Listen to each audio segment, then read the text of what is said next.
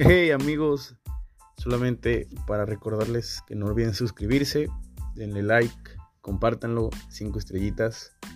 Disfruten el episodio de esta semana, ojalá que les guste. No olviden tomar agua, les mando un abrazote, disfrútenlo.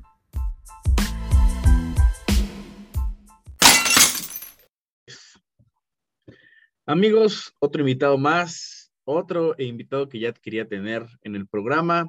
Toño Ramos, la voz oficial de las Panteras de Carolina, del equipo al que le va, del equipo de, su corazón, y también la voz oficial en español del Charlotte FC de la MLS, equipo recién, eh, no creado porque se creó en el 2019, pero que apenas empieza a jugar en, en la MLS en este 2022. Toño, ¿cómo estás, amigo? Qué gusto, gracias por venir.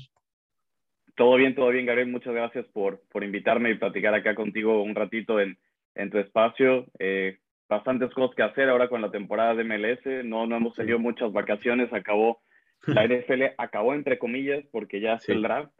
Y bueno, muy contentos de estar por acá con, con los equipos cubriendo el, el deporte acá en Charlotte. Qué bueno, Antonio, me da gusto. Ya Charlotte es tu segunda casa y como siempre, ya mucha gente de, que sigue el podcast sabe que hay dos preguntas de cajón. La primera es, en tres palabras, ¿cómo te definirías? En tres palabras. Eh, yo diría que disciplinado, eh, muy apasionado y, leal. Yo diría que son las, tres palabras que me agarraste en curva, eh, pero creo que las, las, tengo, las tengo bien presentes esas. Ok, y ahora, ¿tú crees que en algún momento en tu vida, con todo lo que llevas ya en medios, etcétera, ha sido difícil o es difícil ser Toño Ramos? No, porque creo que eh, trato de ser la persona más sencilla que, que, puedo ser, ¿no? Y eh, creo que no es muy difícil ser yo, si lo, si lo pongo de alguna manera, pero eh, claro que pues lleva los obstáculos, ¿no? De la carrera, el hacer sacrificios, porque a veces hay muchas cosas que, que quizás pues la gente no, no ve de un jugador o de un entrenador o de alguien que sale en medios que pues tienes que hacer varios sacrificios durante tu carrera, ¿no? Durante tu vida, eh, alejarte a veces de tu familia, de tus amigos, de fiestas, de no tener fines de semana, de, claro, tienes horarios igual a veces muy flexibles y, y no es queja para nada, pero es, otro estilo de vida, es otro ritmo, es a veces otro tipo de responsabilidad las que tienes. No creo que cada profesión y cada trabajo tiene cierto nivel de responsabilidad y de, este, de cuidar las cosas y las personas que están a tu alrededor, ¿no? Pero creo que no, no es tan tan difícil ser, este, ser Toño y, y como te digo, trato de llevarlo muy, muy tranquilo, muy aterrizado siempre todo y hacer lo que me apasiona, ¿no? Que es estar acerca, estar alrededor de muchos equipos, de contar historias de jugadores, de entrenadores y eh, no, no, no es tan complicado, diría yo.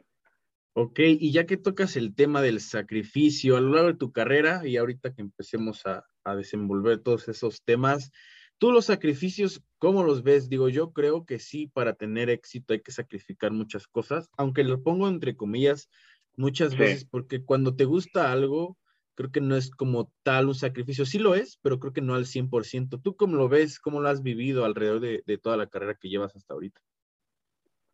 Sí, totalmente, ya lo dijiste, ¿no? Y estamos en una posición bastante eh, ventajosa en donde podemos disfrutar también de lo que hacemos, y, pero conllevado con esta responsabilidad de estar en un micrófono, estar preparado, eh, estar el día al día de las noticias, de información, y como te digo, cada profesión lleva su, su grado de complejidad, su grado de responsabilidad, ¿no? Ok. Y en algún momento, yo sé que hay altas y hay bajas, como, como todo en la vida, ¿has pasado por un momento donde te has planteado por la cabeza desistir, un día que estén no salieron las cosas o algo parecido? Sí, creo que todos. Eh, y eso viene también con muchas batallas personales que, que cada quien tiene, ¿no? Independientemente, como te digo, a lo que te dediques, pero sí, sí, sí ha pasado. Y hay momentos en donde estás cerca de decir, y si no soy suficientemente bueno, ¿no? Y si, ¿qué me falta? Eh, ¿Por dónde puedo llegar? Se me está acabando la paciencia, empiezas a contar y si tengo tantos años y a veces uno se presiona más de, la realidad, ¿no? De lo que hay a tu alrededor, de las oportunidades que hay a tu alcance y de las que tienes que buscarte también. Y, y esta parte del éxito relativo que a veces uno, uno busca en el medio de es que si no estoy a cuadro y si no hablo, estoy, no estoy logrando lo que yo quiero. Y, honestamente no, no va por ahí. No hay muchísimas eh, maneras de, ver consagrado una carrera en los medios deportivos que no, no significa que solo tienes que hablar y estar en un estudio y a cuadro. Y yo, a ver, hay tantas personas que están alrededor de, de una producción, alrededor de un equipo de fútbol, alrededor de eh, el área de medios de Panthers o de Charlotte FC o de cualquier equipo. Ves gente que viene de MLS, ves gente que trabaja en la NFL y ahora eh, eh, de habla hispana también, ¿no? El, ser bilingüe, el, tantos latinos que hay en la Unión Americana que consumen el entretenimiento deportivo, vaya, de una manera masiva, empiezas a ver todas las oportunidades que hay y no, no, no tiene que frustrarte el, el hecho de que, bueno, si tú tenías en la mente es que quiero llegar a tal cadena de televisión o radio, perfecto, eso es un muy buen objetivo, ¿no? Pero el ir encontrando otros caminos no significa que vayas a, desistir de lo que quieres. Y es, complicado y, no, no, no voy a venir a decir que es, que es fácil, a veces hay circunstancias que, a ver, no solo es estar preparado, la capacidad o el talento, no hay oportunidades a veces que, como te digo, las tienes que, que buscar y eh, es, es, un medio, es una industria muy, muy grande, más grande de lo que la gente cree y que a veces no dimensionamos que hay muchísimas más oportunidades que las que creemos que tenemos en mente por lo visibles que quizás a veces son algunos de estos puestos, ¿no? Pero hay, hay muchísimas cosas por las cuales no desistir y, y sí, tío, hay momentos bajos, hay momentos muy altos, eh, y lo importante es ser autocrítico contigo, más que nada, eh, porque podemos venir aquí a traer el discurso de siempre de luchar por tus sueños, sí, pero yo también quise ser futbolista y, y, no me da, o sea, hay cosas que, eh, o quisiera yo estar hablando ahorita en una cadena ya en inglés y, y, narrar en inglés, y también sé que ahorita me tengo que preparar para hacer otras cosas, entonces la autocrítica con uno mismo es, es muy importante tanto eh, personal como laboralmente.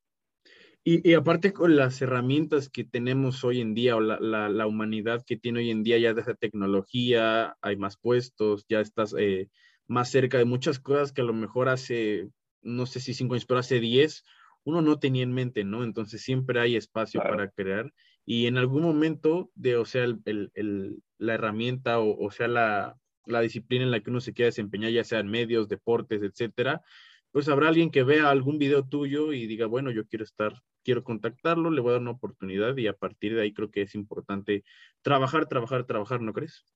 Yo, yo siempre he dicho que no sabes cuándo te está viendo alguien que toma decisiones en algún lugar importante y puede llamar el, agarrar el teléfono y llamarte o escribirte o, o pasar por tu canal de Twitch y te encontró. O sea, eh, es el, sí, tener esa visibilidad y el trabajar en entretenimiento, en información, en lo que sea del ámbito deportivo mediático al que cada quien se quiera dedicar o, incursionar. Pero yo siempre he dicho eso, tú nunca sabes cuándo alguien, y, nos ha pasado eh, acá en, en, a Jaime Moreno y a mí, que él es el que tiene 12 años narrando las Panteras de Carolina, yo él lo conocí hace ya varios años y, y la oportunidad sí salió, ¿no? Y él hay una frase que tiene él que me gusta mucho, que solamente tienes una primera oportunidad para generar una buena primera impresión, no tienes más. Y si tú tienes la preparación, la dedicación, la determinación de tu método, hacerlo todos los días, te digo, no sabes cuándo, te digo, yo siempre digo que como si estuvieras en un cuarto y hay una ventanita y alguien te puede estar observando, o sea, tú no sabes cuándo puede llegar algo.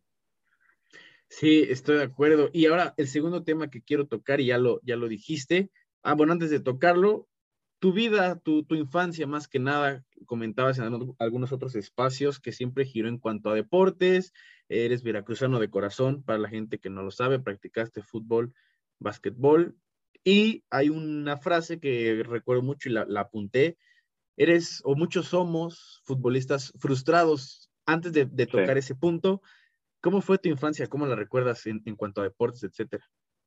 muy feliz y siempre rodeado de, de amigos, de, de, mis papás, de familia, de deportes, de, de un ambiente muy sano, honestamente. Eh, obvio, también a todos nos gusta las fiestas y nos gusta salir con nuestros amigos, y, pero uh, a mí el deporte siempre fue lo que, lo que más me llamó y jugar en, en, fútbol en la escuela, básquet también un poco, en la universidad, en la NAUE también me tocó jugar fútbol y básquet, recreativamente tenis con mi papá, pero la pasión nace de eso, ¿no? De, de pues vivimos en un país tan, tan futbolero y, y tan apasionado por, por el fútbol que pues es difícil a veces, ¿no? El aislarte de eso, pero pues hay muchos más deportes que el básquet se juega demasiado en México, el fútbol americano en México sigue creciendo cada vez más y hay mucho nivel estudiantil y claro, no, no hay que compararnos con, con lo que pasa en Estados Unidos, pero es un deporte que se, se, practica demasiado en México y tiene un nivel bastante, bastante aceptable ya y la tradición que hay, bueno, pues yo, yo no tengo las credenciales para decirlo, ¿no? Es, ahí está todo lo que, lo que pues la gente, tanto en ONEFA como en CONADEIP, en otras eh, ligas e instituciones ha creado por el fútbol americano en México, pero sí, mi, mi infancia sí fue y digo, siempre eh, preguntándome cómo puedo seguir alrededor de los deportes, cómo puedo seguir cerca de los equipos, de los jugadores que yo admiro, de aprender más de ellos, porque realmente para mí es eso, es un constante aprendizaje de, de cómo transmitir mejor el contenido de cualquier deporte y cómo acercarle a la gente información y quizás procesos que a veces uno en el calor del juego no entiende. Bueno, es, sí. es parte de lo que a mí me gusta también, dar una perspectiva distinta, ¿no? Y, y que pues cada quien disfrute el, el, juego como, como quiera, ¿no? Eso es, eso es muy válido y eso es lo, lo bonito de los deportes, ¿no? Sí, así es, y, y creo que siempre la, la gente, la, la, hubo un invitado, el Carlos Rosado también vino al programa y comentaba algo similar, que la forma de transmitir la, la, pasión o el nivel de juego que uno entiende, tiene que ser una forma en la que pueda captar al espectador, porque obviamente no todos entienden el personal 10, personal 11, cover 1, cover 2, etcétera, ¿no? Entonces creo que eso tiene que agilizar más a la gente y sobre todo si estás en, en radio, ¿no? Porque no estás viendo como tal el juego, tiene que haber más, sí. ser más explícito, ¿no? Sí, radio es, es muy bonito, pero es bien complejo porque le tienes que recrear a la gente todo y fútbol americano también y y es, es muy bueno contextualizar lo que está pasando con términos entendibles, pero al mismo tiempo técnicos, ¿no? Y, y términos que se pueden decir en inglés o en español y hay, hay que tratar de hacerle a la gente pues un, un, rato todavía más entretenido que en televisión, porque en la tele pues tienes el apoyo de la imagen, en, en radio claro. tienes que agarrar de todo para poder mantener a, a tu audiencia, ¿no? Y, y más en, en un deporte que en teoría es lento como el fútbol americano, que hay mucha pausa, que hay mucha estrategia, que hay muchos cambios de personal, que, pero a veces lo que, lo que mucho pasa en, en, medios es que bombardeas a la gente de conceptos que a veces la puedes confundir. Entonces, simplificar el juego para los que nos escuchan o incluso para los que nos ven también, pues sí. es, es, parte de, de, cómo al menos yo enfoco la manera de, de comunicar jugadas, eh, formaciones, situaciones de partido, etcétera, ¿no? Pero sí hay que, hay que jalar de muchos hilos en la radio para, sí. para mantener a la gente ahí. La parte de, de, futbolista frustrado, ahora sí, digo, yo también fui, digo, yo tengo 19 años, pues estoy por cumplir 20, pero ya dejé a un lado ese sueño también que quería ser futbolista, lo fui, tuve mi oportunidad, pero tú, ¿cómo lo, lo describirías? Mucha gente también se puede identificar, algunos que, que, no solamente están en medios, sino a lo mejor son abogados, eh, no sé, eh, cualquier cosa, ¿no? O lo que se dediquen, vendedores, emprendedores, que también llegaron a querer ser un futbolista, basquetbolista, fútbol americano, etcétera. ¿Cómo relacionas tú esa frase de, futbolista frustrado? Pues eh, emplearla de, buena manera, ¿no? Y tomarla también por el, lado eh, chistoso y regreso también al tema de la autocrítica y de, no, sentir la frustración completa de si no llegué porque no funciona, ¿no? O sea, eh, y eso te digo, en medios se nota mucho porque, a ver, la cantidad de espacios a cuadro y estelares, por así llamarles, es muy limitada, ¿no? Y son contadas las personas que, que están en, a cuadro y, y al aire y en medios y para los deportes es igual, ¿no? O sea, los filtros son igual para cualquier trabajo, te van a estar examinando, vas a sí. van a tratar de sacar lo mejor de ti, y eso es muy importante y creo que los deportes es lo que da, o sea, saca lo mejor de ti, a pesar de que es un deporte colectivo, o, en el caso de tenis puede ser un deporte individual, pero saca lo mejor de ti, o sea, tanto en disciplina, tanto en preparación, tanto en fortaleza mental, que eso es todavía más importante a veces que una cualidad física o un atributo de talento tangible, ¿no? Es, esa parte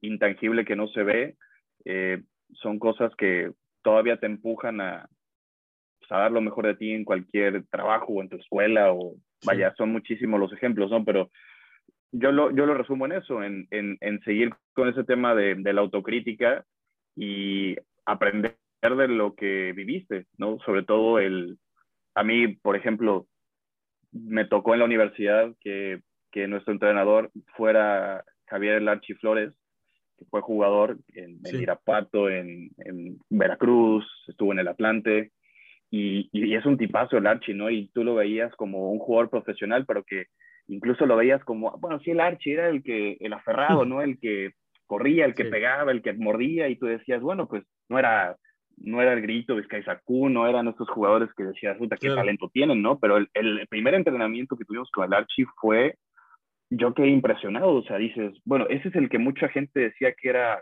limitado y que por eso jugaba de defensa, y, pero tiene una técnica individual brutal y, y las, ese tipo de experiencias, ¿no? Con, con, con el buen profe Archie, con tus compañeros, eh, los viajes, experiencias, aunque sea a nivel estudiantil, aunque sea a nivel semiprofesional, amateur o como le queramos llamar, pues esas cosas forman mucho, mucho carácter y, y creo que eso es lo que más te tiene que dejar de, de no ser un futbolista frustrado y, y, que bueno, porque a veces la vida del futbolista es todavía más pesada, ¿no? Mucha gente sueña sí. con, con llegar a jugar a primera división y olvídate, o sea, si hablamos de sacrificios, bueno, ellos hacen el triple muchas veces y eh, ya quisiera estar algún día en sus zapatos y no es tampoco el color de rosas como todos creemos que, que es ser sí. jugador profesional, ¿no? Lleva muchas complejidades. Sí, y, y, estoy de acuerdo porque estás en el ojo de todos y ahora sí es, es, es más complicado. Eh, sí. Por ende, por, por, consecuencia de lo que mencionamos de, de futbolista frustrado, ¿esto ocasionó que, que quisieras dedicarte a la, a la, comunicación o era algo que ya estaba entre líneas que también te hubiera o te gustaba hacer? No, ya estaba entre líneas y te digo, llega un punto en el que dices, bueno, esta es mi limitación, ya sé por dónde, puedo seguir ocupando el deporte como algo para mi persona y mejora de salud, etc. Y por supuesto, llega un momento en que dices, bueno, vamos a aterrizar bien las cosas, ya, ya hay, que, hay que agarrar una carrera y hay que ponerse serios, pero creo que fue, fue mezclado, ¿no? El, el, el saber que, que tienes la oportunidad de, de jugar a cierto nivel y combinarlo con pues la carrera que yo estudié que es comunicación y dedicado a medios deportivos, pues digo, por supuesto que hay, hay muchas personas que juegan a otro nivel que quizás están más acreditadas para hablar de deportes y creo que eso es algo que a veces también eh, no, no es muy sano para los medios y no es como que los deportistas estén llenándose de, de lugares en medios y no dejándonos cosas a comunicadores o Sí. A ver, no necesariamente tuviste que haber estudiado periodismo o, o, comunicación para estar en un medio. O sea, si tienes la capacidad de comunicar, hay muchísimos ejemplos de no comunicólogos y no jugadores que son brillantes en, en medios, ¿no? Abogados, sí. eh, vaya, gente de negocios. Simplemente si tienes la capacidad de comunicarlo, eh, adelante, ¿no? Creo que no, no está peleado también el divertir con el entretener y tener buena información y digo, mucho dependerá también en las cadenas.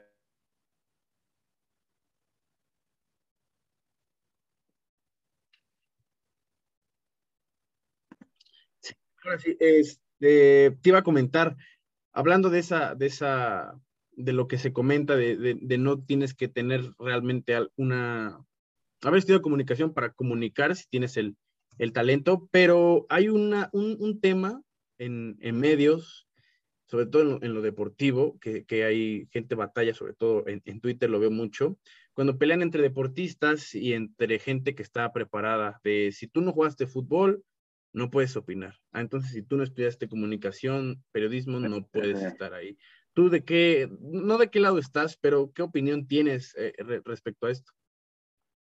Sí, yo estoy en el lado del balance, en el que, vaya, en, en, un espacio multimedia todos pueden congeniar y todos pueden tener su rol y, y no está mal. Te digo, el, el, que hayas jugado a nivel profesional no te da todas las credenciales para decir yo tengo la última palabra y yo tengo la verdad y tú porque no jugaste no lo entiendes. O sea, eso no va por ahí. Y, y hay, ha habido una discusión más polémica y, y quizás generar puros clics que, que sí. real, ¿no? De, de muchos de estos personajes que pues tienen todos los argumentos para, para decirte que ellos jugaron en Europa y tuvieron más trayectoria y conocen vestidores y saben internamente cómo es el fútbol, pero a veces no pueden ni articular dos palabras. O sea, es, es una mezcla, debes tener un balance, ¿no? Y no por, no por ser un gran exjugador vas a tener automáticamente un espacio en medios. O sea, creo, creo que eso tampoco es así de tajante, ¿no? A veces, por supuesto, que jugar te da esta credibilidad y te da credenciales de decir, bueno, eh, si lo dice Zidane, pues le voy a creer, ¿no? Ni modo que le diga que no, ni que esté mal. O sea, también hay, hay, hay tintes medios y creo que para mí todo está en el balance, ¿no? En el, eh, y tampoco el comunicador más preparado y con más estudios va a tener el, la sensibilidad de estar a cuadro y de entender quizás el proceso en un partido o en una jugada y te lo puede explicar bien. O sea, es, es encontrar un, un, punto medio tanto en tu formación como en el panel o lo que quieras para tu producción, para tu show, para tu canal, para tu programa. O sea, hay muchas líneas de trabajo que cada medio tiene. Hay unos que quizás quieren llenarse de credibilidad rápido saturando sus paneles con exfutbolistas, adelante, ¿no? Pero hay muchas otras personas que te digo, no llegamos a un nivel extraordinario en ningún deporte, pero tienes la capacidad igual de, de, procesar la información y de comunicarla como, como se debe, ¿no? Como te lo pide tu, tu medio, tu empresa. Estoy de acuerdo. Ahora sí, ya hablando de empresas, ya tiene desde el 2011 fue, si no estoy, si no estoy mal, tu primer partido narrando en Onefa, en, en Jalapa. Son más de, de 10 años, ya estamos a 2022 prácticamente. ¿Cómo empezaste? ¿Cómo se da esa primera oportunidad una vez que, que entraste ya a la, a la, universidad? Toño, estuviste en radio, en 1460M, en ABC Jalapa, eh, estuviste coberturas en el ya extinto Veracruz, narraste partidos. Ahorita hablamos del primer partido que narraste, pero platícame, tu primera vez eh, en radio, ¿cómo, ¿cómo lo recuerdas? ¿Cómo se da la oportunidad? ¿Cómo lo, lo, tomaste? Pues la oportunidad se da haciendo un casting allá en la Nahua, en Jalapa. Yo todavía estudiaba comunicación y llegaron dos comentaristas de un programa de radio de deportes que había en Jalapa que se llamaba Media Cancha, que fue donde yo empecé con, con José Velázquez y David Silva. Eh, con ellos llegaron un día a, a la cabina de, de radio que teníamos ahí en, en, en Anáhuac. Y el corredor me dice, oye, fíjate que vienen a hacer un casting, ¿no? ¿Por qué no? Tú que ya casi sales, este, ayudas a hacer el casting y les grabas a ellos los este, pilotos que estén haciendo con los chavos. Y le dije, sí, no hay problema. Vi a varios amigos desfilar por ahí que jamás hubiera pensado que hubieran tenido el gusanito de, de estar en esto y, y, y me, me, gustó verlos porque pues hablas con ellos de fútbol en los pasillos y todo y pues yo grabando todas las pistas para que ellos se llevaran el, la cinta y poder definir quién, quién se quedaba con ellos porque necesitaban otra voz para el programa. Y bueno, ya pasan creo que como 15 de, de mis compañeros y gente ahí de la escuela y de repente veo que ellos ya se van y me dicen, oye, pues muchas gracias, luego nos mandas la cinta y le pues yo, yo también quiero hacer el casting, ¿no? O sea, Sí. Vengo aquí a ayudarles, pero yo más que nada vengo, vengo al casting y ya puse a grabar, este, platiqué con ellos y me dijeron, oye, pues sabes que ya no nos mandes nada, mejor este, ya, ya quédate tú con nosotros y te hablamos en la semana para que te presentes y inicié ahí, como bien dices, en, en ABC Jalapa Radio, después estuvimos en, en otras estaciones ahí de, de, Jalapa, pero pues tienes que iniciar desde abajo también, ¿no? Tienes que sí. escribir guiones, te dan 5 o 10 minutitos para una sección de fútbol americano o de básquet, después te empiezan a invitar ya al, al, panel, puedes estar platicando con ellos durante todo el programa y viene la oportunidad de narrar a, a los difuntos tiburones rojos de Veracruz sí. por, por cuatro temporadas los estuvimos narrando. Eh, hacíamos el viaje cada 15 días a, a, Veracruz y fue una experiencia increíble, ¿no? Porque te digo, también ahí arrancas produciendo, eh, conectando todo, haciendo el enlace a la cabina en Jalapa para que te lleve la señal y no haya ningún problema, ¿no? Y luego prepara menciones de patrocinadores y luego vete a zona mixta a sacar eh, el insert de la declaración del Tuca Ferretti porque vino Tigres y es importante y vete a la rueda de prensa, o sea, todos esos procesos, ¿no? Que desde escribir, estar este, al aire, en producción, en los guiones, luego ya pasar a, a, narrar. Nos dividíamos un tiempo uno de nuestros compañeros y el segundo tiempo lo hacía yo. Y después cuando a veces decía, oye, ¿sabes qué? No puedo viajar yo, échate tú ahora todo el partido. O sea, son, son etapas de, de mucho crecimiento y de, de, muchísimo aprendizaje, pero es, es orgánico todo, ¿no? Y es saber hacer de todo y conocer los procesos de tanto radio, prensa, tele, lo que sea, pero desde, desde el fondo, ¿no? Y saber que quizás también las personas que llegaron hasta donde están ahorita, pues empezaron picando piedra también.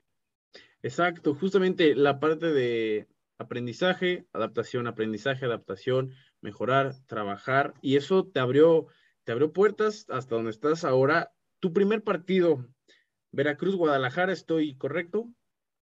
¿Cómo fue? Sí, hiciste bien tu tarea, ¿eh? hiciste, hiciste bien tu tarea, me gusta. Sí, fue el primer partido. Yo le voy a las Chivas. ¿Cómo recuerdas haber narrado? Nervios, emoción eh, en el estadio, un juego con, con, uno de los, de los grandes. ¿Cómo, cómo lo recuerdas? ¿Cómo fue ese momento? Sí, muy emocionante y eh, fue un 1-0 que gana Chivas, si no mal recuerdo. Y pues los nervios siempre van a estar y, y, yo me pongo nervioso hasta la fecha. Son otro tipo de nervios, ¿no? Nervios buenos sí, sí. Que, que canalizas de otra manera pero sí, o sea, te llegas a escuchar lo que hacías antes y decías, bueno, pues ese era el que yo salía al aire, que cómo lo dejaban hablar, ¿no? Pero eh, es, es, parte, te digo, de, de, de, crecer y no, no recuerdo exactamente los nervios, pero sí, pues son, son momentos en donde, pues tu preparación, la dedicación que tienes, toda la información que tienes, la tienes que, que arrojar en, en, un, en un punto y, como te digo, solo tienes una oportunidad para generar una buena primera impresión y afortunadamente a mis compañeros de radio les gustó esa vez lo que, lo que pude hacer y, y a partir de eso, pues afortunadamente han, han, salido otras, otras oportunidades, pero digo, esos nervios nunca se van. O sea, los, los nervios siempre, siempre, siempre están. Simplemente, pues vas generando como como una coraza, ¿no? Y ya vas soportando los nervios de otra manera y los canalizas ya para, para algo bueno, ¿no? Si, si no te pones nervioso en, en ese tipo de cosas, a veces pues, dedícate mejor a otra cosa, ¿no? Porque te tienes que también sí. eh, llenar de, eso, de ese como fuego interno de, de poder pasar la, la, parte de adrenalina, pero con, mira, siempre, siempre las personas que, siempre he dicho, cuando llegas preparado a una transmisión y estás ansioso, no hay ningún problema, ¿no? Pero si llegas sin preparación y estás nervioso es porque no estás listo, porque no te preparaste lo suficiente y ahí sí te tienes que preocupar porque se ve que en el proceso para llegar a un día de partido algo hiciste mal, ¿no? Estoy de acuerdo. Y hablando de experiencias, de aprendizajes, quiero que, que yo, ya medio escuché la anécdota de cómo es que se da la oportunidad de, de Carolina, pero platícame, sale de una revista, etcétera. O sea, tú desglósame un poquito cómo fue que que después de empezar a hacer bien las cosas, a mejorar, llega la oportunidad de, de ser parte de, de, del equipo al que, al que le vas, ¿no? Que obviamente es lo doble de, especial para, para la gente que, que, narra, etcétera. Y el doble de sufrimiento también te digo ya, porque sí, sí. No, hemos, no hemos pasado muy buenos años y me tengo que contener muchas cosas que al aire no puedes decir, ¿no? Pero es, sí. digo, muchos dicen, ah, no, pues qué padre, porque trabajas para el equipo que de tus amores. Y le digo, sí, es, es, es maravilloso, pero también al mismo tiempo es, es muy frustrante porque sí.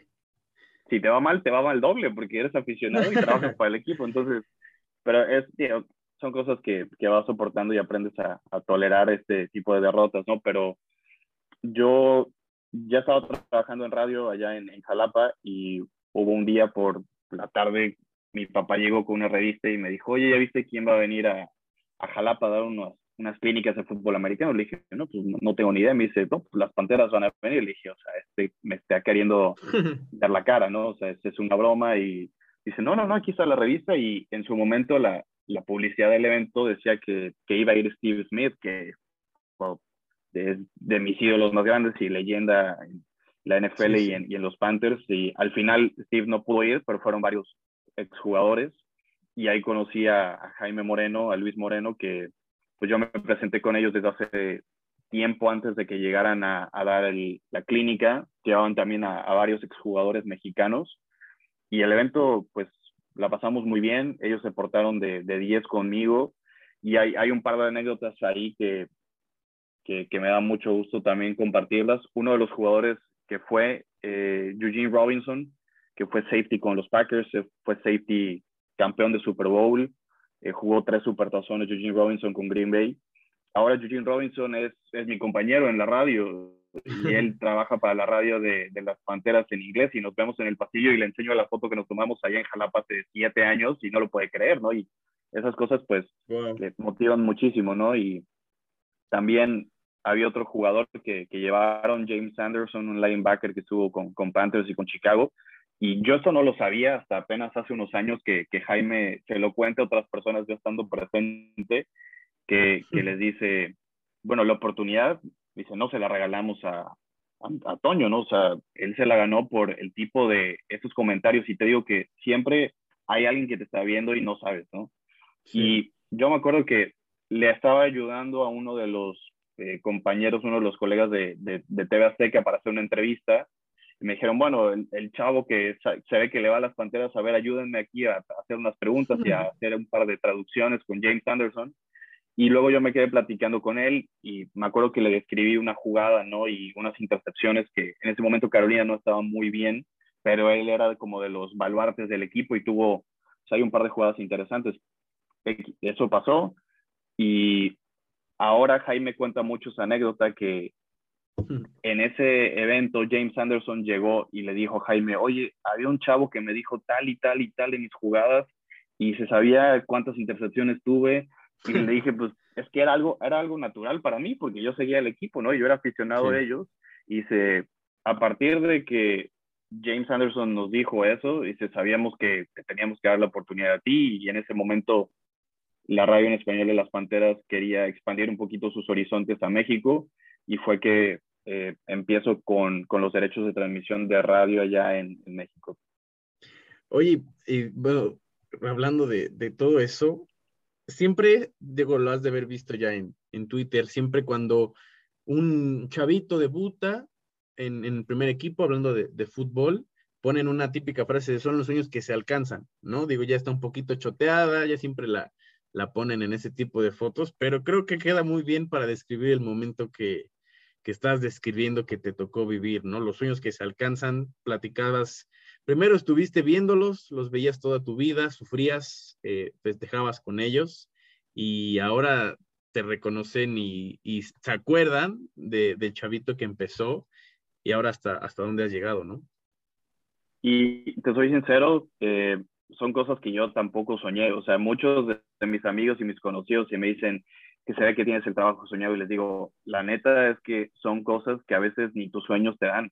Y, y es lo bonito de vivir en el momento y es lo bonito de ver la vida, qué caminos te pone. Y yo, falla, obviamente en algún punto sí lo visualicé y, y me, me, me, sí me visualicé estando acá, pero no era algo que digo, yo desde niño soñara y había cosas que quizás no creías que esa oportunidad existiera realmente, ¿no? Y, y, esto de, del término de, de, es un trabajo soñado, digo, entiendo la expresión, pero la verdad es que son cosas que a veces uno, digo, la vida te, te va llevando por otro camino y es todavía mejor que un sueño, es, es lo que yo puedo llegar a decir. Siempre se supera la realidad, ¿no crees? Parece que sí, digo, es, es, es parte del camino que cada quien no tiene en la vida, pero digo, tú lo condicionas también y eso yo estoy completamente de acuerdo. No todo es fortuito, no todo es, claro, es conocer a la gente indicada en el momento adecuado, pero si no, no tienes la preparación indicada para cuando conoces a esas personas, esa oportunidad desaparece y no regresa nunca.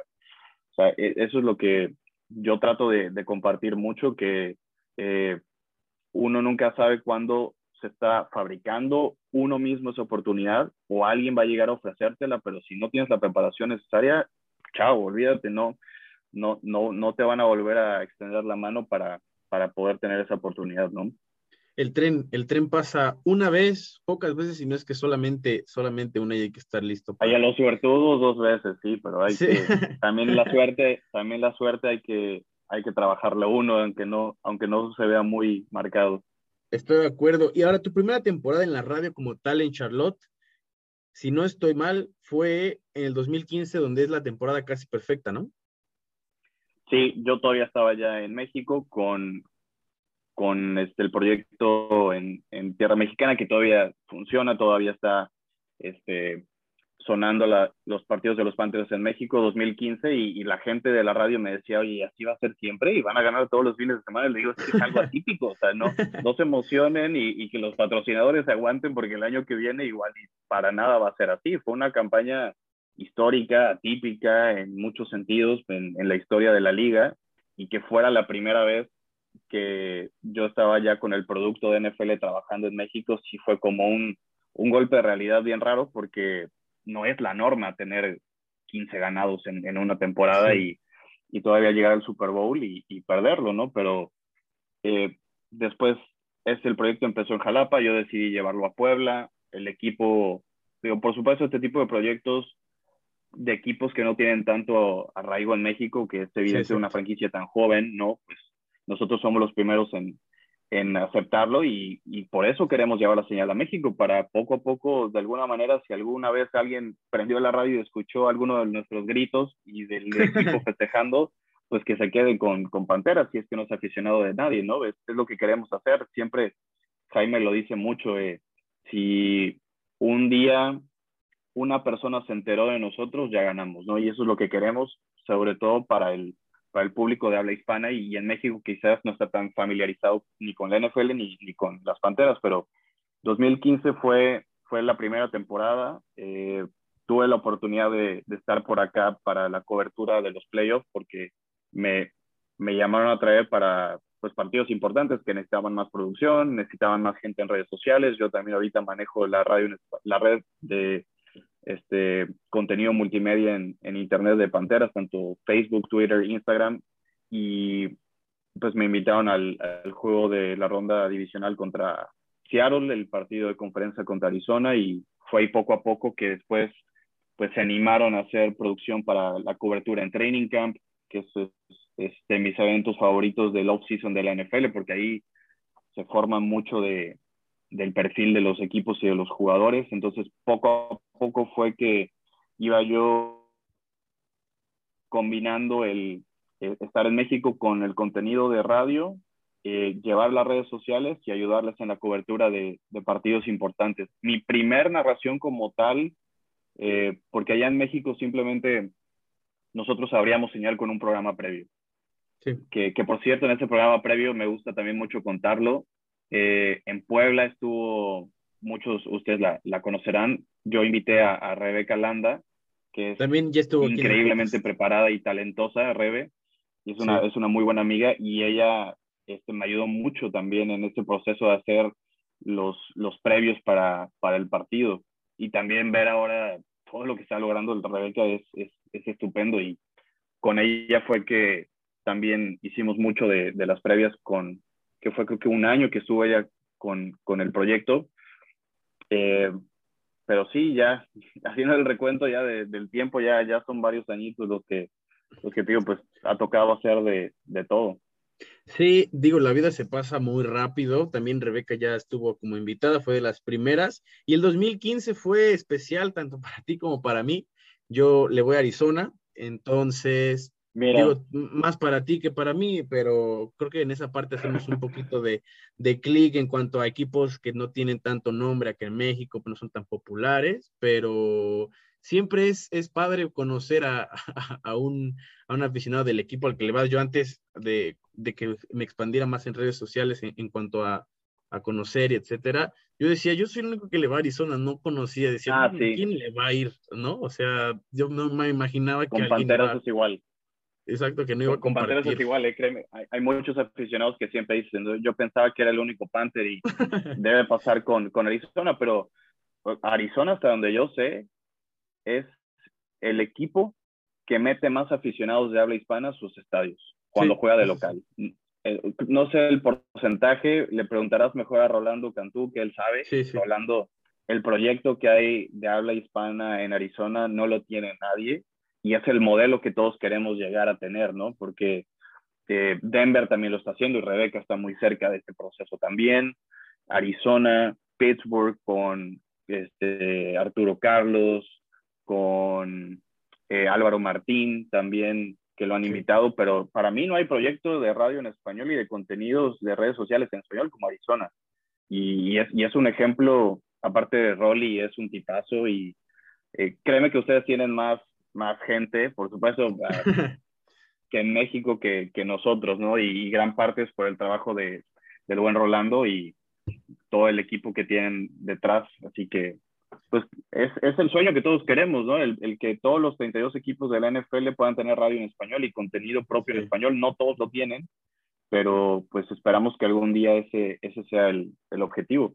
Y hablando de esa dupla, eh, bueno, Luis Hernández, eh, quien es la, la, pareja de, de, Rolando, ya también estuvo en el programa, solo falta invitar a Rolando, pero volviendo al punto, Toño, hay una anécdota o varias que escuché que, que me llamaban mucho la atención.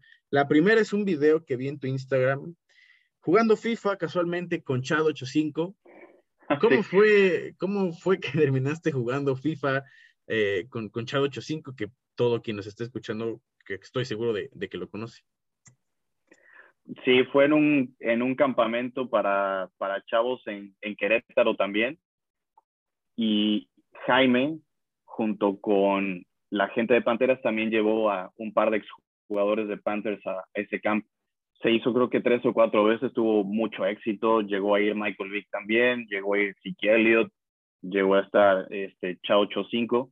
Y bueno, Jaime, igual por, por el tipo de, de, evento que era y la cobertura, me invita para poder auxiliar a los jugadores de, que llevábamos de, de Panthers en lo que ellos eh, necesitaran.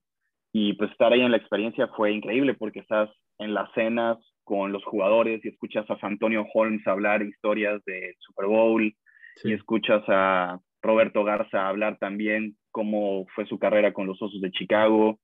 Y pues tienes a, a, una figura como, como Chad. Él llevaba su play a todos lados. O sea, porque él en redes sociales se autoproclama el mejor jugador de FIFA, cual cosa que yo desmentí. Para su mala, para su mala fortuna, pero es, es, es, muy buen tipo y me acuerdo que había una salita este, especial para los jugadores antes de que fueran a dar las clínicas con, con los chavos y Chad decía, bueno, ¿dónde está el play? ¿Dónde vamos a jugar? Y había pues muchos este, chavos que ayudaban en la logística del evento, que traducían y que hacían cola para jugar con él. Y yo nada más estaba calladito viéndolos jugar, ¿no? Y, decía, y tomé mi turno y dije, pues aquí voy a esperar. La verdad es que sí, en mis buenas épocas le metía bastante al FIFA y al Madden. Y, eh, mis amigos que van a ver la entrevista no me van a dejar mentir. y, y, pues llegó la hora de jugar con Chad y le, le gané. Me acuerdo, yo agarré al Paris Saint Germain. Él no recuerdo, creo que el Real Madrid fue el que utilizó. Eh, le gané 2-1. Hay una anécdota muy chistosa porque ya ves que el FIFA te juega cosas muy chuecas y hubo un penal que no era Siempre. Penal. Y yo, y, y, yo todavía de buena onda le dije, voy a fallar el penal a propósito porque no quiero excusas. ¿eh? Sí, sí, siempre. No siempre quiero que vengan a decir que te gané porque el FIFA es malo y que, bueno, dije, voy a fallar el penal y hazle como quieras. Me dice, no, no, no, cóbralo bien. Le dije, no, lo voy a fallar. Total, lo fallo, terminé ganando y me dice, esto no se va a quedar así. Y ya el video es después en un restaurante, hizo que llevaran el play para en una revancha. revancha. conmigo y pues también le también me lo peiné por ahí a, a Chad y es, es, fue muy muy padre ese, ese, momento estuvo muy bonita la convivencia de, de ese, de ese campamento de Querétaro. Esperemos que, que, el buen Chad escuche esta entrevista y ojalá se acuerde y ojalá también venga al programa porque yo estaría, estaría encantado. Hay otra anécdota que también me llamó mucho la atención, son dos la anécdota con, con Graham Cano, que era pateador de, de, Carolina, después se fue a Gigantes. Platícame cómo fue también esa. Tienes anécdotas, la verdad es que muy, muy buenas. Bueno, ganó eh, un tipazo también. Me tocó convivir con él en, en varios training camps. Lamentablemente, pues el formato de training camp ahora para prensa con lo del COVID se ha vuelto muy distinto por sí. todos los protocolos y distancia que ha habido con los jugadores. Al parecer este año en la NFL ya va a ser un poquito más tranquilo el acceso y eso es muy bueno porque pues, antes podías estar mucho más cerca de los jugadores que, que ahora, ¿no? Y quizás no nos acordamos por estos dos años de pandemia como que nos nublaron muchas cosas, pero sí, sí. ganó, ganó siendo súper aficionado al fútbol.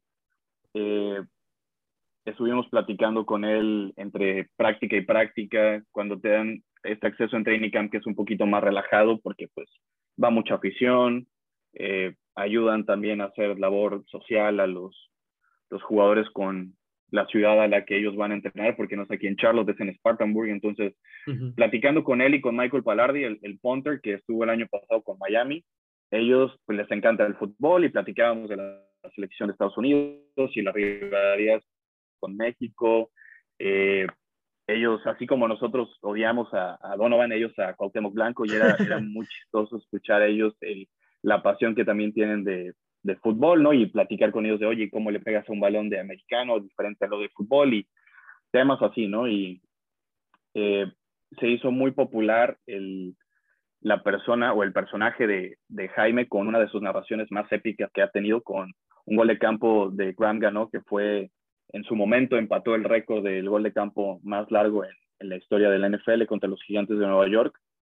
Y pues hizo un juego de palabras que solo a Jaime se le pudo haber ocurrido porque ocupó el, el apellido de, de ganó con haber ganado el partido. Entonces cantó la jugada, ganó, lo ganó. Entonces el, el ganó, lo ganó se hizo viral.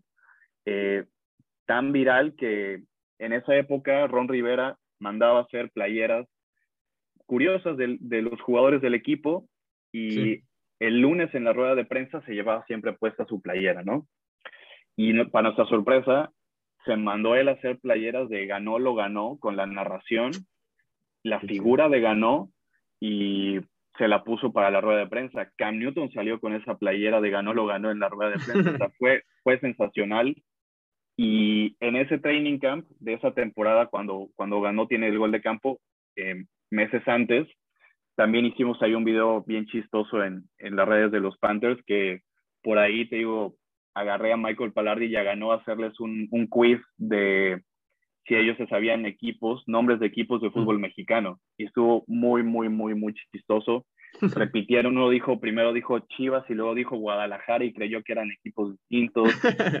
Eh, hubo una polémica buenísima con, con la gente de Monterrey porque no sabían quién era Tigres, no, no, sabían que existía el equipo de Tigres y ellos solo creían que, los Rayados y Monterrey era, era el, único equipo de la Sultana. Entonces hubo un pique buenísimo en redes entre aficionados de Monterrey y, echándole carrilla a los de Tigres de que, mira, no los conocen fuera de, de acá, de, de Cadereita, ¿no? Y de, Monterrey. Entonces, eh, ganó, la verdad es que fue, fue, fue, una persona muy, muy, muy linda con nosotros y, siempre que te veía, platicaba contigo, te saludaba y aparte muy profesional, ¿no? Su salida con Carolina no fue la más eh, decente por un problema de lesión que no manejó bien el equipo, pero con Gigantes, bueno, sigue, sigue estando bastante vigente y, y, esa frase de ganó lo ganó que hizo Jaime, pues ha sido una de las más emblemáticas de, de la radio en español de, de los Carolina Panthers por ahora.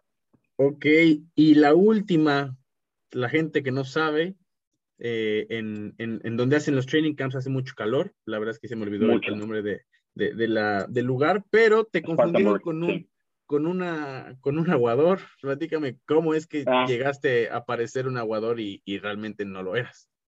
No, y es que te digo, este, tenías tanta cercanía con los jugadores en ese momento que te dejaban estar generando contenido.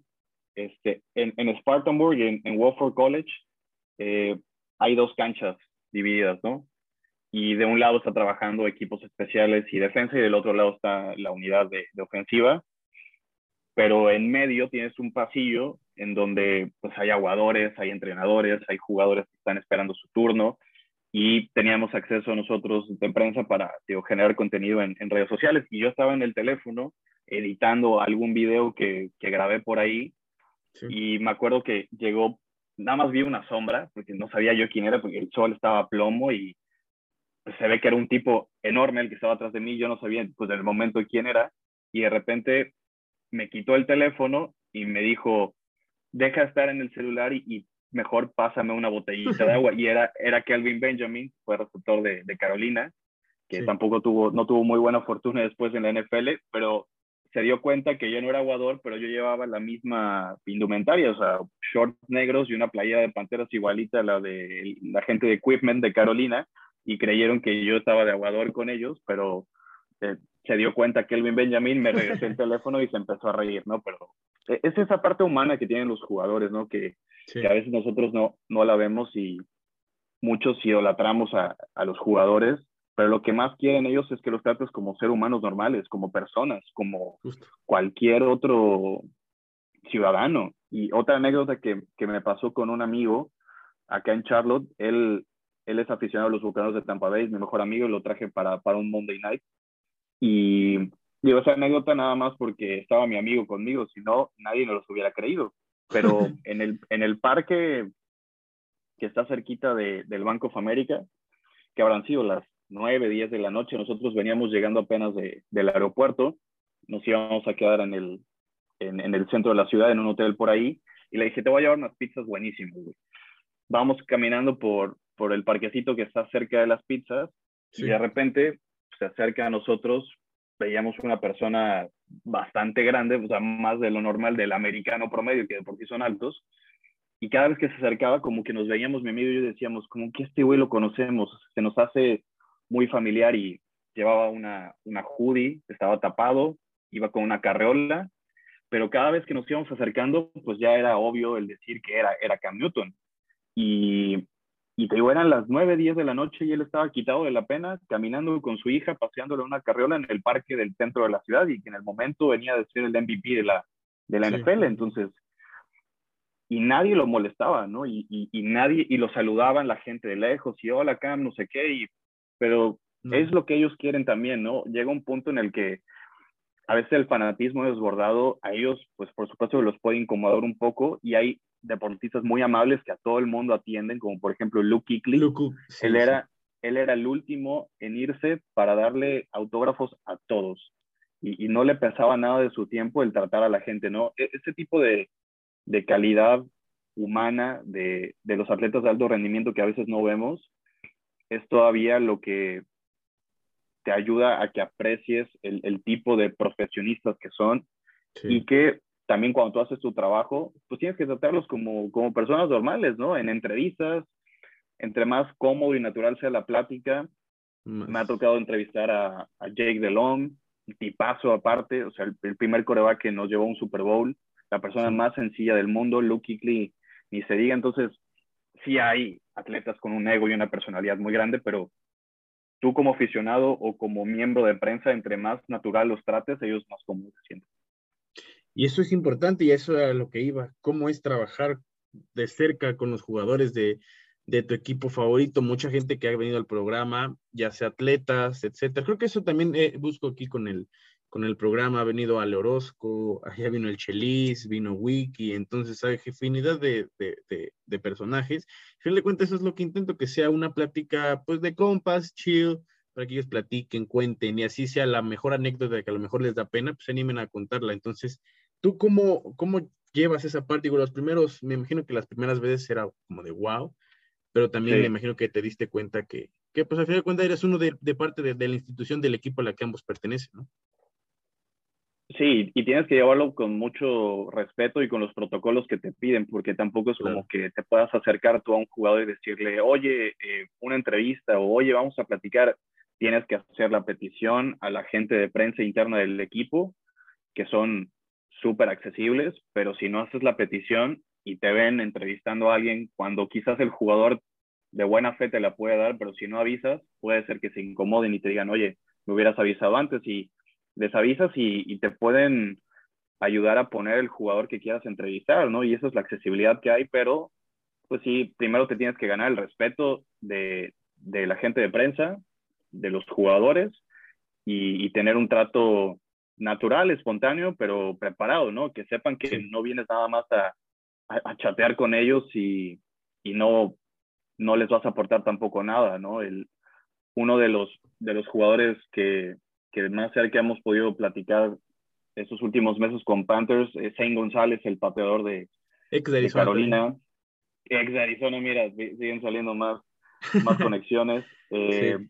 Colin Thompson, el, el, tercer tight end del equipo, un tipazo. Colin Thompson, también tiene un podcast él sí, que sí, se llama Not for Long, que me parece excelente el, el nombre que le puso porque la NFL parece que no es National Football League, es not for long, porque no, no aguantas tanto tiempo, no te va a durar sí, para siempre el jugar en la NFL y tiene una mentalidad muy, muy interesante Colin. Y él llega de la nada un día en, en un, una práctica de training camp. Digo, les puede saludar a los, a los jugadores, al coach Rule los saludas, él también te da los buenos días, chateas tantito con él, pero nada que les quite su tiempo, ¿no? Pero Colin Thompson fue tan espontáneo que dice, oye, te paso mi número, cualquier cosa que necesites, una entrevista, y digo, tienes que ir manejando también ciertas personalidades que hay en el equipo, ¿no? quizás a todos los jugadores les puedes platicar o les gusta hablar en medios o en un podcast como Colin, eh, pero los vas conociendo en el día a día, ¿no? Y vas, vas entendiendo cómo los puedes tratar.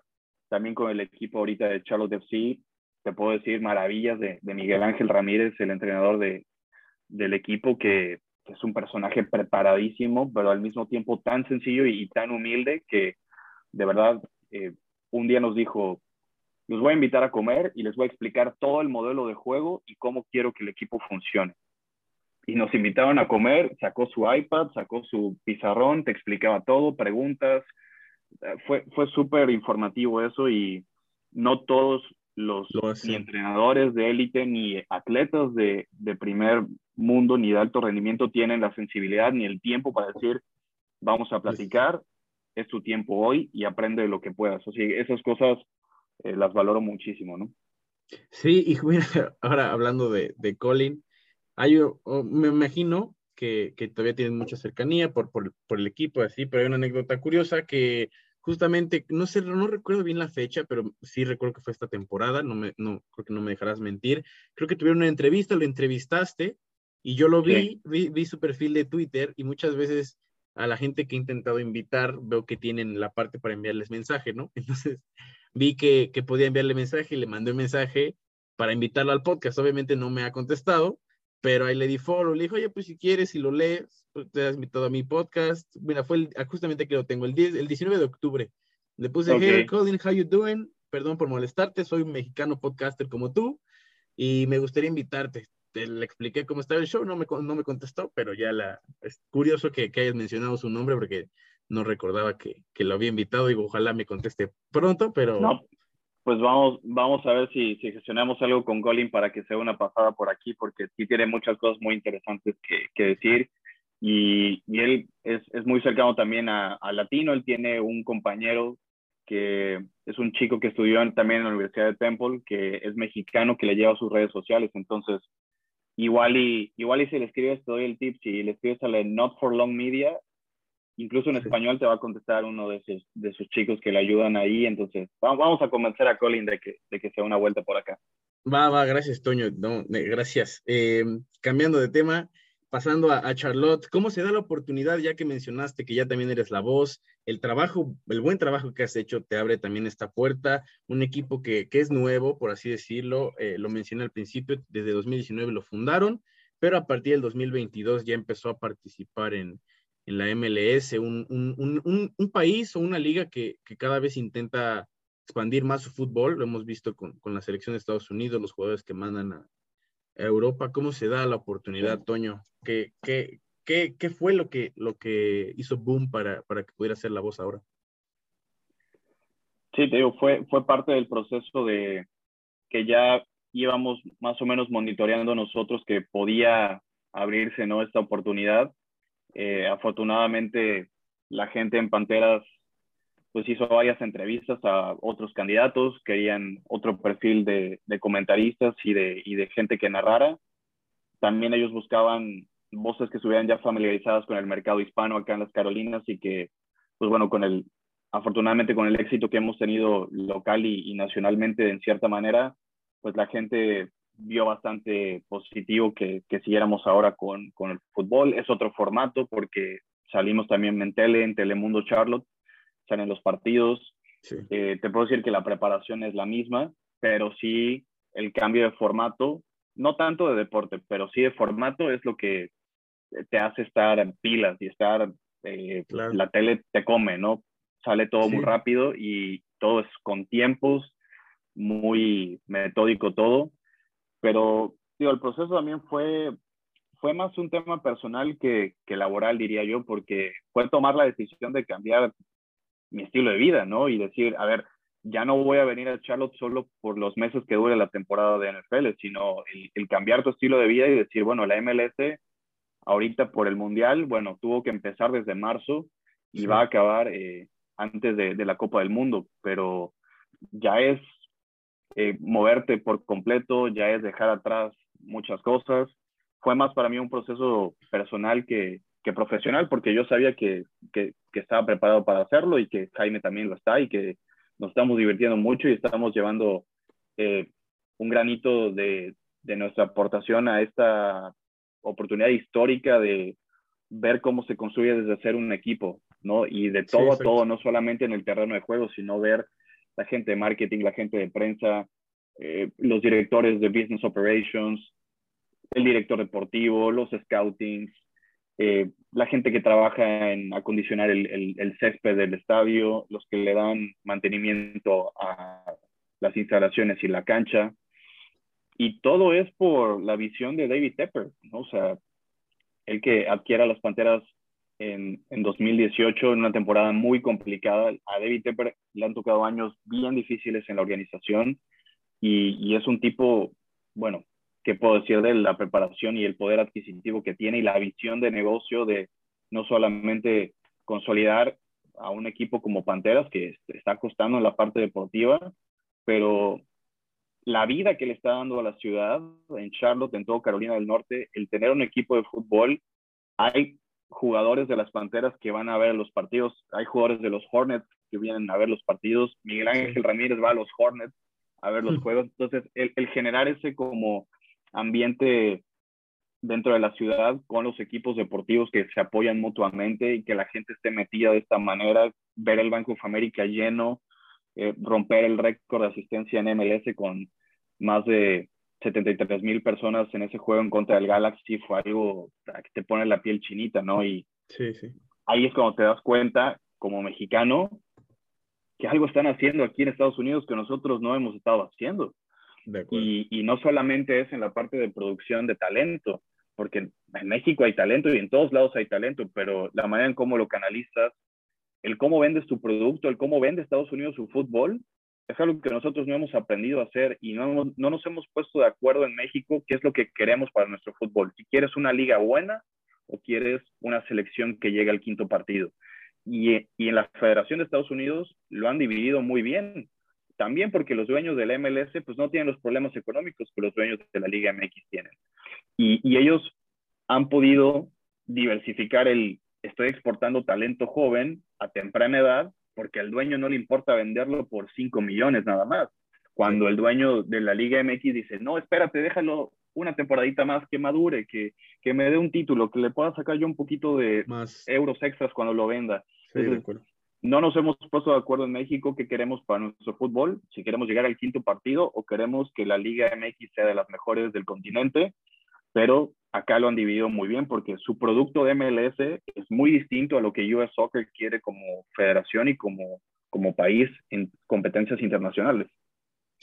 Y en general, creo que el modelo en general de, de, los deportes en Estados Unidos es, es maravilloso, ordenado, siempre atrae gente, siempre evoluciona, siempre se actualiza y eso hace mucho clic con gente que primero el fútbol antes con solo pensarlo era, se definía en shootouts, ¿no? Y ahorita la MLS sí. lo, lo, que ocasiona ver los estadios llenos, ya hay clásicos, ya la gente canta eh, porras en, en, en, español. En español, ya, sí. Eh, entonces es, es, es, fantástico y creo que sí es un modelo del cual México debería aprender y marcar prioridades, pero bueno, ese tema es un fin, un sinfín y, y no tiene eh, como tal algo que, que, se vea posible, al menos a, a, corto plazo, y creo que a largo pues va a ser, va a ser complicado. Toño, eh, para terminar... Y copiar, las, este... copiar, las, buenas cosas, yo diría, nada más para terminar esto de la MLS, copiar las sí. buenas cosas, porque también no hay que engañarnos, la MLS es una liga que está creciendo, es una liga muy joven,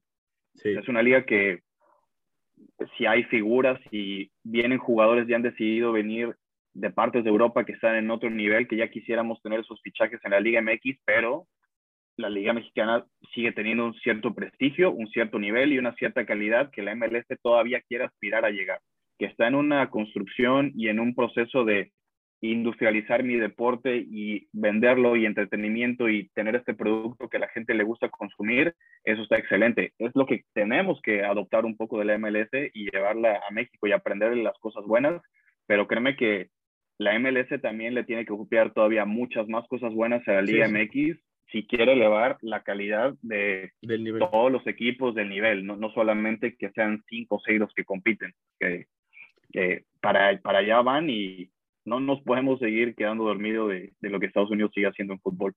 Sí, estoy, estoy de acuerdo. Bien, para terminar, Toño, hay un qué prefieres. Yo te doy varias opciones.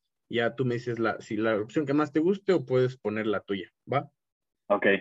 Si pudieras asistir, para la gente que no lo sabe, que eres fan del Inter de Milán y también sufres con ellos, si pudieras asistir cada 15 días al Giuseppe Meazza, sin asistir al resto de, los equipos a los que le vas, que son los Nuggets, que, es eh, Carolina, etcétera, ¿lo harías?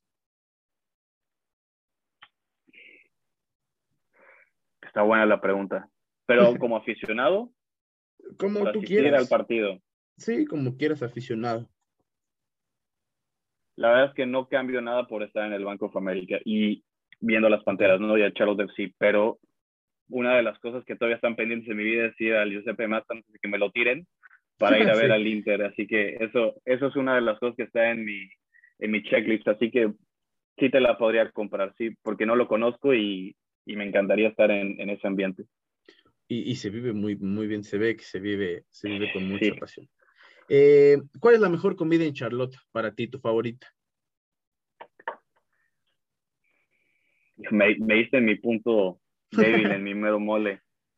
La verdad, el brisket que hay aquí es buenísimo, eh, sobre todo porque ya sabes esa carne suavecita, con mucho sabor, tiene bastante grasita, pero yo tengo que cuidar la línea ya ahora que estoy tanto tiempo acá fijamente.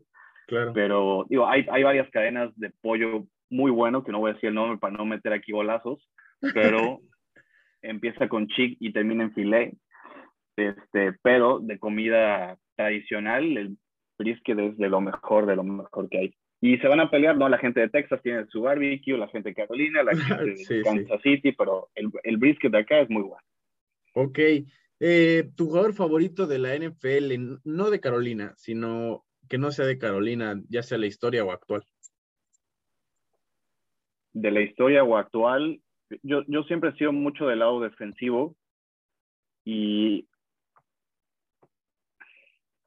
sí tengo varios, pero para mí no ha habido mejor, no ha habido un defensivo más completo que yo he visto como Ed Reed, eh, safety de, de, Baltimore. Y, y, creo que podemos estar hablando de muchísimos más jugadores, pero en términos personales, Ed Reed a mí me, me encanta la versatilidad que tenía, la agilidad.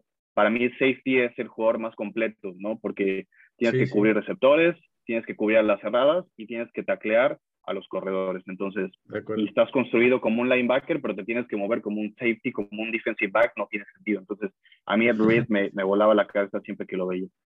Ok, esta pregunta creo que ya sé tu respuesta, pero ¿qué prefieres, narrar un touchdown ganador o un gol al 90? Híjole. Depende y en qué, o sea, si estamos hablando de un partido de semana 5 o un Super Bowl, pues prefiero narrar el touchdown. Ok, está bien. Te lo voy a comprar con el, con el touchdown. ¿Eres Team Jamaica o Team Horchata? No, Horchata toda la vida, por favor. Hay un, hay un, un, dilema aquí porque muchos invitados dicen Jamaica, otros horchata, entonces ya eh, recopilaré los datos para ver cuál, cuál, cuál es la que va a ganar. Sí, tengo, que ver esos números y manténlos en anónimo todo porque no, por sí, horchata. Sí. bueno, conmigo puedes decir que yo soy Tim Horchata. Para mí no me, no me escondas. Yo, okay. yo salgo en la estadística. Va. sin pena. Eh, equipo que odias, no, del, del deporte que sea, ¿eh? no solo en general de, la NFL, no que odies, sino que no le tienes ese gusto, no los aceptas. Atlanta, Atlanta Falcons. Ok. Uy, ahorita sobre todo porque, porque ellos cortaron la racha invicta. Sí, sí, y, ahorita que ya están, qué mal, entonces. La, rivalidad que hay en la ciudad, de, ambas ciudades, es muy, es muy buena, es muy sana también, y está en todos los deportes, ¿eh? En todos los deportes potencialmente los Hornets vayan a tener un play-in de la NBA con los Atlanta Hawks. Con los Hawks. Y en dos semanas viene el Atlanta United a jugar contra Charlotte FC. Y vaya, Carolina y, los Falcons no, no se quieren nada. Así que yo, yo diría que, que los Falcons. Tengo varios amigos que le van a los Falcons, así que. Perdón. Les mandamos un saludo. Ese, ese Trey Young contra, contra la Melo Ball va a estar. Oye, por, por, un pase a playoffs va a estar buenísimo. Sí, eh, Messi o Cristiano, o si no prefieres ninguno, puedes decir ninguno, no hay problema. Messi. Bien, sí. Narrar soleado y con calor o nublado y frío. Nublado y frío, sí. Porque está con el sol y sudando, olvídate, ¿no? Y, y en Veracruz lo viví bastante y qué cosa, ¿no? Pero sí, con frío te controlas más. Entonces, por ende, frío o calor. Frío. Bien. También hay un, frío, sí. Hay un, también hay una, un pequeño conflicto, no tan cerrado como el horchata contra Jamaica, pero también hay varios que han preferido el calor. No Yo sé, sí, es, polémico, es polémico, sí. Sí. ¿Cuál ha sido el mejor partido que has narrado? El primero que se te viene a la mente, como de ese fue el que más me gustó. ¿El partido que más recuerde? Sí. Eh, un Monday Night contra, contra los Miami Dolphins. Ok. ¿Tu mejor experiencia narrando al extinto Veracruz, al Tibu? Híjole, esas sí están muy, muy buenas. Hay varias porque yo creo que el ambiente de la gente y lo, lo cálido que, que nos recibía la gente, porque nosotros no teníamos palco arriba, donde estaba TV Seca narrando, por ejemplo. Nosotros estábamos atrás de los, del preferente, sí. de, del estadio y adelante tenías el palco de, aficionados y, o sea, ver cómo convivían contigo durante la transmisión, eh, compartían todo, o sea, te pasaban de comer, te pasaban de tomar, o sea, era, era un carnaval realmente y, y eso, esas cosas no, no las vives mucho, ¿no? Como, como prensa, pues igual y te aíslas, ¿no? En una cabina y ves un poco de lejos el ambiente, pero estábamos casi, casi metidos digo, atrás del, de los palcos con, con, la afición y eso la verdad es que no, no lo cambias por nada y estás igual, te digo, estás sudando, estás incómodo, estás viviendo el partido muy de cerca, ¿no? La humedad, esas cosas creo que creo que son las, las que más extraño de, narrar al, al Tibu. Ok, eh, jugador que más te ha gustado entrevistar. De, de fútbol o, NFL o... Si quieres uno y uno, si quieres de fútbol y si quieres de, de NFL. De NFL el jugador que más me ha gustado entrevistar es, es a Christian McCaffrey. Uf. Eh, el más difícil es Cam Newton, porque no sabes qué te va a contestar y en qué mood venga, y, si te ve medio raro y te contesta feo, porque ves cómo exhibe a veces a tus colegas y dices, puta, mejor no le pregunto nada, ¿no? Sí, sí. Pero de los que más me ha retado a hacer buenas preguntas, Cam, el que más disfruto platicar es con, con McCaffrey. Y de fútbol, me gustaba mucho entrevistar cuando iba no era, no era jugador, sino más era entrenador a, al Piojo Herrera. O sea, Miguel siempre tenía algo que decir. Eh, mucha gente siempre iba a buscarle la nota y a buscarle la declaración, como es mucho la prensa en México, pero cuando hablas de fútbol con él, creo que es de los entrenadores más brillantes y con los que más disfrutas. Platicar, ok. Eh, ¿Cómo te haces fan de Carolina, Toño? No lo platicamos, pero ¿cómo es que, te haces fan de, un equipo que no es tan popular aquí en México y que si no le vas a los populares siempre es como de cómo es que le vas, cómo es que le vas, ¿sabes? Sí, y de la manera más random también y, ser un poquito este, contreras como, como dicen que soy, pero no es cierto, pero fue un partido que me parece que era sábado en la noche, cuando a veces en diciembre ponían partidos de sábado en la noche y jugaba Carolina contra Dallas. Okay. Estaba viéndolo con unos amigos de, de mis papás y pues todo el mundo le iba a Dallas. Y yo dije, no, pues yo no, no, le voy a Dallas, vamos a ir a, a, la contraria. Y en, ese, en ese equipo de Carolina estaba Julius Peppers, estaba Jake Delhomme, estaba Steve Smith. Ganaron ese partido y fue cuando dije, bueno, igual y no son tan populares y todo el mundo le va a Dallas, pero estos partes les dieron bastante guerra, así que me gustó, empecé a seguirlos, empecé a jugar más bien con ellos y fue, fue como me acerqué de una manera muy, muy random al equipo, la verdad. Ok, y por último, quedan dos preguntas. Toño, ¿qué le dirías a, a ese Toño Ramos que empezaba que fue un futbolista frustrado o que es, o que terminaba de jugar básquetbol y se empezó a, decidir por la comunicación, que preparaba y grababa los, los audios, los videos en aquel, en aquel casting. ¿Tú qué le dirías hoy, 31 de, de marzo? Le diría que gracias por, por no desistir, ¿no? Por, por hacerle caso a las personas que, que tienes que hacerle caso y pues que, que no se conforme, ¿no? Que, que, no normalice lo que está viviendo, que, que estas cosas, digo, a veces uno se abruma y se puede meter mucho en la rutina y cree que pues, es parte de tu trabajo y, y, lo tomas como algo normal y puede ser que muchos periodistas se relajen o mucha gente en su trabajo en general se relaje, pero lo que diría es, si llegas a donde tengas que llegar, no lo normalices, síguete sorprendiendo con las cosas que te sorprendían cuando tenías 11 años, síguete sorprendiendo por estar con un jugador cerca, síguete emocionando por poder platicar con ellos y no perder esa capacidad de asombrarme de, digo, cuando fue mi primera vez que conocí el Banco of America Stadium, yo no lo podía creer. Y ahora ir todos los días al Banco of America porque es el lugar donde trabajo, es la cosa que no quiero normalizar, o sea, es, es lo que quiero disfrutarlo como, como el primer día que, que cuando vine a conocerlo. Ok, y por último, ¿tú qué consejo le darías a todas esas personas que tienen un sueño en los medios, como abogado, como bailarín, deportista, cualquier cosa que meta que tengan corto o largo plazo por sacar un 10 mañana en su examen, ¿tú qué, qué les dirías? Que la preparación es clave para todo, que la preparación te va a dar seguridad y confianza a ti para lograr las cosas que, que quieras, que es la mejor herramienta para que tú puedas llegar a donde quieras llegar. Y lo que te decía, la autocrítica.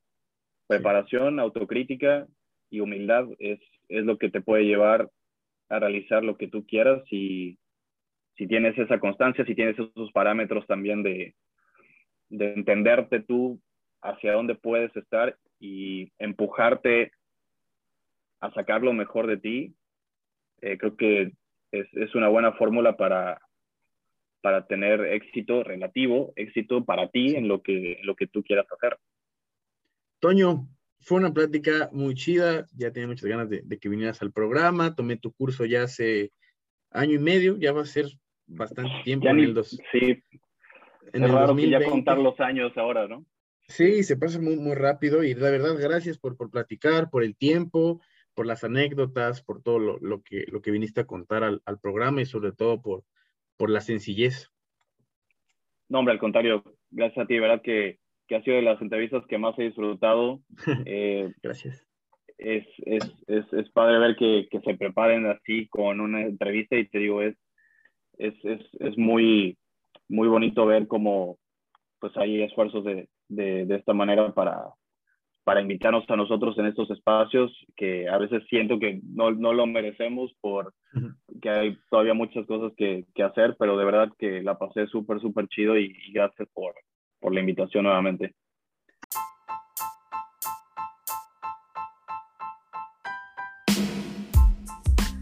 Amigos, solamente para recordarles antes de que se vayan que no olviden suscribirse, compartir, darle like en su plataforma favorita en su podcast desde la Tribuna 23. Yo soy Gabriel Vargas y este fue el episodio de esta semana. Nos vemos pronto. No olviden tomar agua. Chao, chao.